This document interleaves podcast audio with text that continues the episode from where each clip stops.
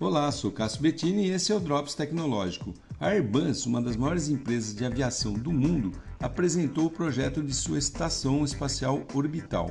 É tudo bem diferente daquelas estações que a gente vê na TV, por exemplo, onde os astronautas ficam flutuando num ambiente bem apertadinho, cheio de máquina e fios né, para tudo quanto é lado. A deles é uma estação grande e moderna que pode proporcionar estadias confortáveis e agradáveis para astronautas e visitantes em missões de longo prazo no espaço e sem comprometer as operações ali de manuseio de equipamento, experimentos científicos, etc. E embora seja bem grande, a estação foi projetada para ser transportada por foguetes super pesados da próxima geração, os quais já estão sendo construídos, e cada módulo orbital desses estará imediatamente disponível para operação assim que chegar em órbita, preparado, né, aí para receber seres humanos, né, e cargas úteis também.